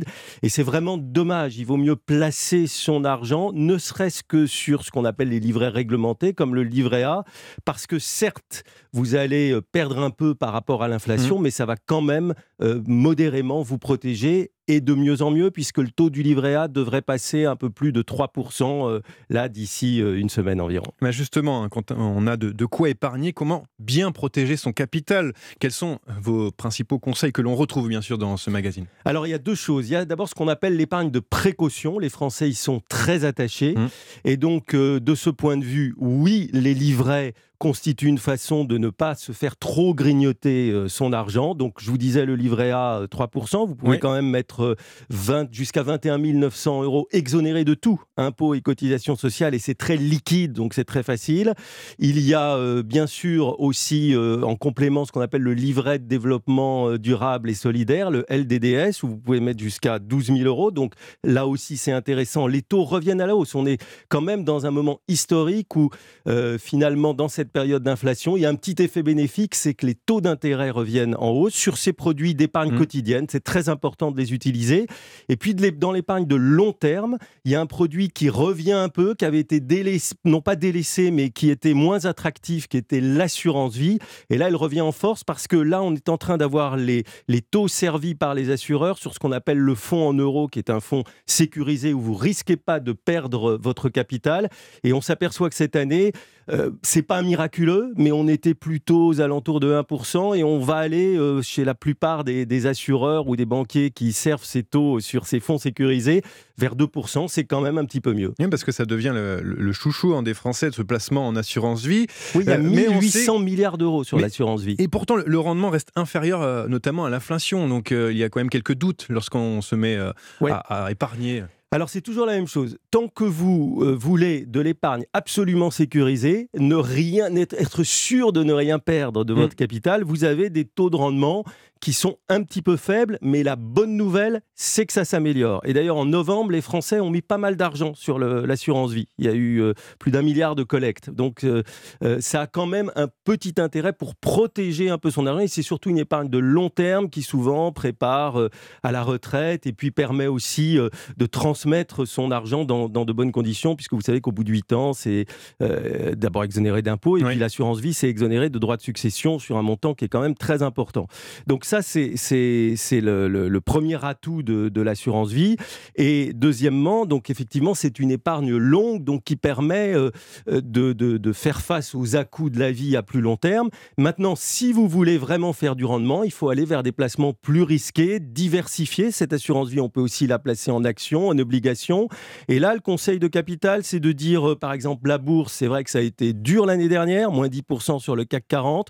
On sait que le début d'année est très incertain, mais on peut s'attendre en deuxième partie de l'année à ce que les choses remontent, donc il ne faut pas hésiter à y aller. Il y a une autre star, hein, c'est l'immobilier. hein. Qu'en est-il de, de- de ce côté Le, marché 2023 est pas tout rose, euh, mais est-ce qu'on va placer quand même, est-ce qu'il faut placer dans l'immobilier en 2023 Alors, vous avez vu que les prix de l'immobilier Sont à la baisse, mais les crédits, les taux de crédit sont à la hausse. Mais si on peut le faire, si on choisit bien, si on regarde la localisation, Le placement immobilier, notamment pour la résidence principale, ça reste très intéressant. Sur le long terme, ça se valorise. Et puis n'oubliez pas que même si vous payez 3% de taux d'intérêt à Mm. votre banque, aujourd'hui, c'est quand même deux fois moins que l'inflation. Donc oui, l'investissement immobilier demeure très rentable. On donne aussi un petit conseil pour ceux qui ne peuvent pas euh, euh, s'acheter un, un appartement. Il y a ce qu'on appelle les SCPI, les sociétés de placement immobilier qui sont distribuées par les les banques. petites parts C'est- de, de grands- Voilà. de, de- de- de- de grandes infrastructures. Voilà, Et c'est ça. Exactement, c'est ce qu'on appelle la pierre papier. Mm. Et ça, sur le long terme et depuis très longtemps, ça a des très bons rendements, autour de 4%. Et vous verrez dans le supplément qu'on fait en partenariat donc avec Europe 1, qu'on a listé certaines SCPI, notamment investies dans Mm. de l'immobilier européen, qui vous donnent un rendement euh, tout à fait attractif. Et le principal conseil, c'est de ne pas laisser son argent en sommeil, en fait, très rapidement. Oui, absolument. Finalement, euh, les Français auraient dans sur leur compte bancaire, je vous le disais, à peu près 600 milliards d'euros d'argent qui dorment. Il y a aussi peut-être 200 milliards d'argent liquide qui sont sous les oreillers. Le bas de laine, le billet sous l'oreiller, c'est un peu comme jeter son argent par les fenêtres. En ce moment, il faut vraiment éviter. Ce sera le- le- le- les mots de la fin. Merci beaucoup Emmanuel Kessler, directeur des, des rédactions économiques chez Prisma Media, d'avoir été avec nous pour parler de ce dernier numéro de Capital qu'on peut retrouver en kiosque évidemment et de ce supplément sur les placements 2023 dont Europe 1 est partenaire. Bonne journée à vous. Merci, bonne journée. Europe 1, il est 6h48.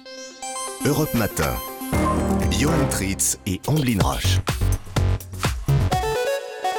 L'innovation avec Anissé Mbida. Bonjour Anissé. Bonjour Ombline, bonjour Johan. Bonjour Anissé. Et bonjour à tous. L'innovation du jour ne va pas rassurer ceux qui prennent l'avion. Euh, Soyez prêts. D'ici quelques mois, il n'y aura plus de tour de contrôle à l'aéroport de Tours. Les contrôleurs aériens vont télétravailler depuis un autre aéroport. Et Eh oui, et oui, ils seront installés à l'aéroport de Toulouse Blagnac. Alors je sais côté, pas en si vous voyez où ça se trouve.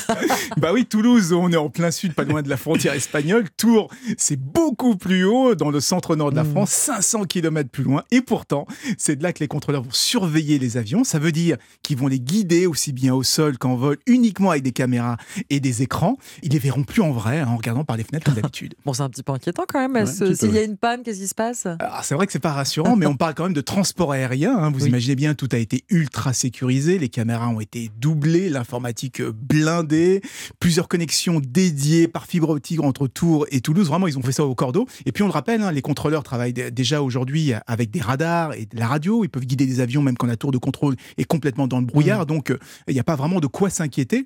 D'autant que ce qui se passe à Toulouse est loin d'être un cas isolé. C'est même une tendance euh, globale parce qu'un petit peu partout dans le monde, on cherche à dissocier physiquement le contrôle aérien de l'aéroport euh, physique. hein, Oui. hein, et donc à se débarrasser des tours de contrôle. C'est le cas par exemple à Londres, où le trafic est actuellement géré à 120 km de l'aéroport. hein. Si vous atterrissez à la City aujourd'hui, bah, vous le verrez, il n'y a plus de tours de contrôle. Et en croire les responsables, c'est beaucoup plus sûr parce qu'en la délocalisant, eh bien, on la protège d'un attentat, puisqu'on peut la cacher quelque part en sous-sol.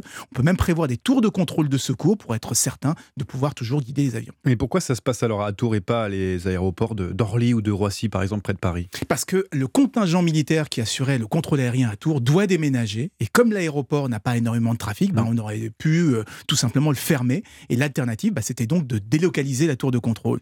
Mais c'est qu'un début. hein. D'autres aéroports devraient suivre pour d'autres raisons. hein. Donc. euh, la prochaine fois que vous prenez, euh, vous passez près d'une tour de contrôle, moi je vous conseille de bien la prendre en photo parce que dans quelques années, bah, peut-être qu'il n'y en aura plus. Et ça Voilà, sert à rien de faire coucou parce que finalement, il n'y a personne y a dedans. personne. Voilà, tout renvoie de disparition. Merci beaucoup Anissé. Merci. Anissé. Europe Matin. 6h51, le journal permanent Alban Le Prince. Le Vatican attend 100 000 fidèles ce matin à l'occasion des funérailles du pape émérite Benoît XVI qui seront célébrées par son successeur François à partir de 9h30. Europe 1 vous le révélait, cette semaine c'est Gérald Darmanin, le ministre de l'Intérieur, qui représentera la France. La réforme des retraites, on se dirige vers le report de l'âge légal de départ à 64 ans et non pas 65. C'est ce qu'indique Olivier Dussopt, le ministre du Travail, dans les colonnes du Parisien ce matin, après deux jours de consultation avec les partenaires sociaux. Autre dossier sensible pour le gouvernement, l'énergie. Après les boulangers, ce sont les restaurateurs qui seront reçus tout à l'heure à Bercy. Le rendez-vous est prévu à 17h. Et puis le prince William, accusé d'avoir jeté Harry au sol lors d'une dispute il y a 4 ans. C'est ce que nous apprend le quotidien The Guardian, qui a pu se procurer le suppléant, le livre du prince Harry, qui paraîtra mardi prochain. Nous devons aider le continent africain. To live with us, the European dream. Good friend of Taiwan. Europe Matin. 6h52 sur Europe 1. Vous le savez, à cette heure-ci, c'est la revue de presse internationale. On part d'abord en Belgique avec notre correspondante Laura Van Lerberg. Bonjour Laura. Bonjour. Alors, qu'est-ce qui vous a marqué ce matin dans les journaux belges?